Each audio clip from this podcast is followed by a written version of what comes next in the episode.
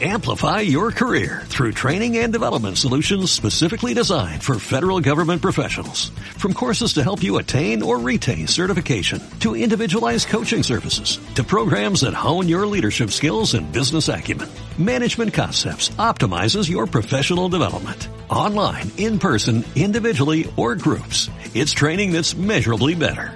Learn more at managementconcepts.com. That's managementconcepts.com. Si ese avión despega y tú no estás a su lado, te arrepentirás. Tal vez no hoy ni mañana, pero sí muy pronto y para el resto de tu vida. El cine de su vida. Es de Casablanca. Toda mi vida he estado esperando decirlo. Hoy tenemos como invitado a Fernando Bernués, director guipuzcoano de teatro y de cine, que acaba de estrenar la película El hijo del acordeonista, basada en la novela del mismo título de Bernardo Achaga. Fernando Bernués ya llevó este libro a los escenarios teatrales hace unos años y nos ha contado la experiencia de trasladar al teatro y a las pantallas el mundo tan especial de Bernardo Achaga y también cómo el cine ha contado el nacimiento y el terrorismo de ETA, temas que están presentes en esta película, El hijo del acordeonista. Mi primer impulso fue hacer la versión cinematográfica. Yo quería hacer una película de la novela. ¿Y tú quién eres? Soy Silencio, le he preguntado a él. David. ¿Tu padre toca el acordeón? Y él también, es un artista. ¿De veras? Pero en aquel momento, la, bueno, los derechos audiovisuales ya estaban dados y no, bueno, y no se podía.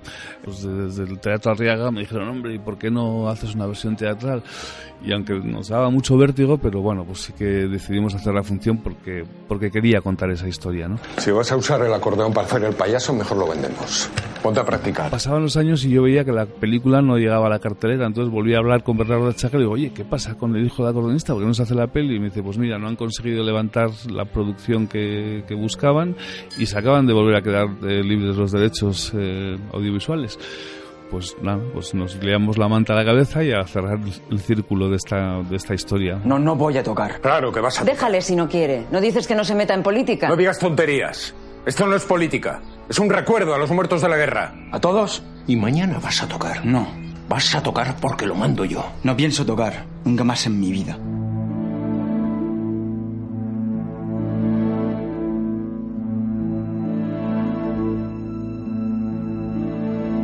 Yo creo que al final, el hijo de la colonista, a mí me interesó mucho la historia de estos dos amigos.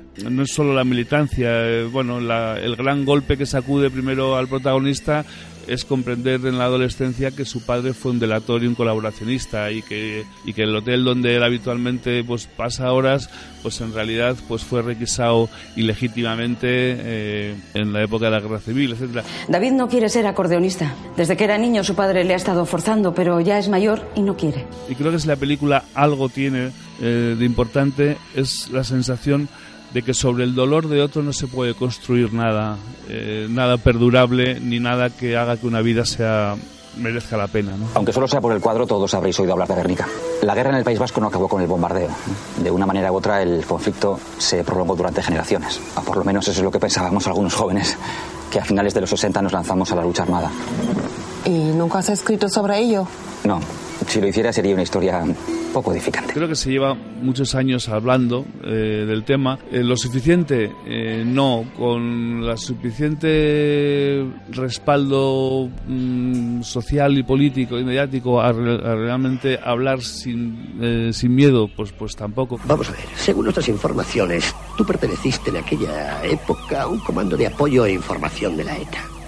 Tu nombre de guerra era Julen. También es verdad que llevamos muy pocos años eh, viviendo sin violencia en el País Vasco, lo cual creo que está haciendo también que el relato se acelere y que las voces eh, se empiecen a, a, escuchar con mucha más tranquilidad y, nat y, naturalidad. Pero también es verdad que hay gente que lleva muchos años. ¿Qué carga le vamos a meter? Todo, todo lo que tenemos, 100 kilos. ¿Pero va a ser un cataclismo ahí en pleno centro de Madrid? ¿Lo has consultado con la dirección? Tú ocúpate de que el coche entre bien en la comisaría y déjalo de más de mi cuenta, ¿de acuerdo? Eh, yo creo que el fenómeno es difícilmente eh, va a desaparecer, ¿no? Porque es una necesidad eh, inapelable volver a, eh, a, encontrarnos con ese dolor y levantar ese, ese manto de silencio, ¿no? ¿Alguien me lo puede explicar? Es una acción militar que ha salido mal. En todas las guerras se producen daños colaterales. Ocho víctimas inocentes y ni un solo objetivo cumplido. ¿Le llamáis daños colaterales a esto? ¿Sabéis cómo lo llamo yo? Una chapuza. Y por primera vez estoy de acuerdo con lo que dicen los periódicos de Madrid.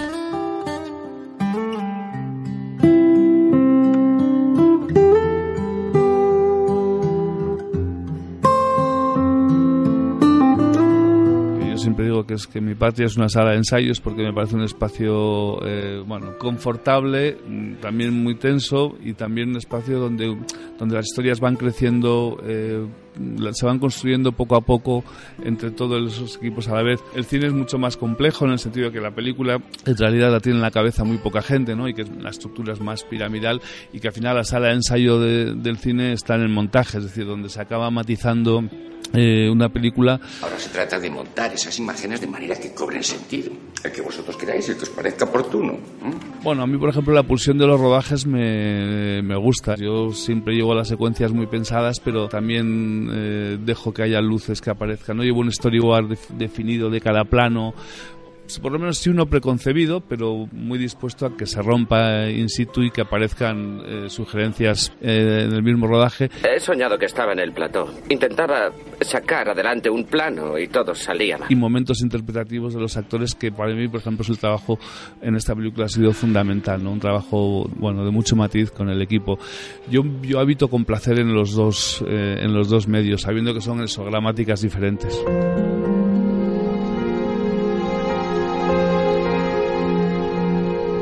Yo creo que la ficción en general, el arte, yo creo que lo que tiene que, lo que me aporta es, eh, es poder hablar de la vida y hacer que la vida se ensanche eh, posibilitando espacios espacios complejos. Yo creo que, el arte tiene el deber de, hablar desde la, desde la hondura, desde la humanidad, desde lo más profundo del hombre, del hombre y de la mujer. Bueno, y poner, poner sobre la mesa pues eh, esos dolores, esas vidas, desde una manera que implique un mirar sobre el otro eh, más, más empático y por lo menos más, más profundo. Pues en la parte alta de Obama queda muy poca gente. La mayoría viven abajo, ¿sabes? Al otro lado del río. Estoy muy impaciente, sé que Achaga está terminando una novela, estoy muy impaciente de leerla porque, bueno, creo que por lo que poco que sé estructuralmente me ha parecido muy sugerente. Eh, sí que estamos con proyectos de una miniserie de ficción y, una película, pero lo más inmediato que tengo entre manos es una adaptación de una, de una novela eh, que se llama Deje su mensaje después de la señal, de Arancha Portavales, una deliciosa novela en la que cuatro mujeres dejan mensajes en automáticos de otros cuatro hombres y que, eh, sugiero que, que los que puedan la lean porque creo que no defraudará.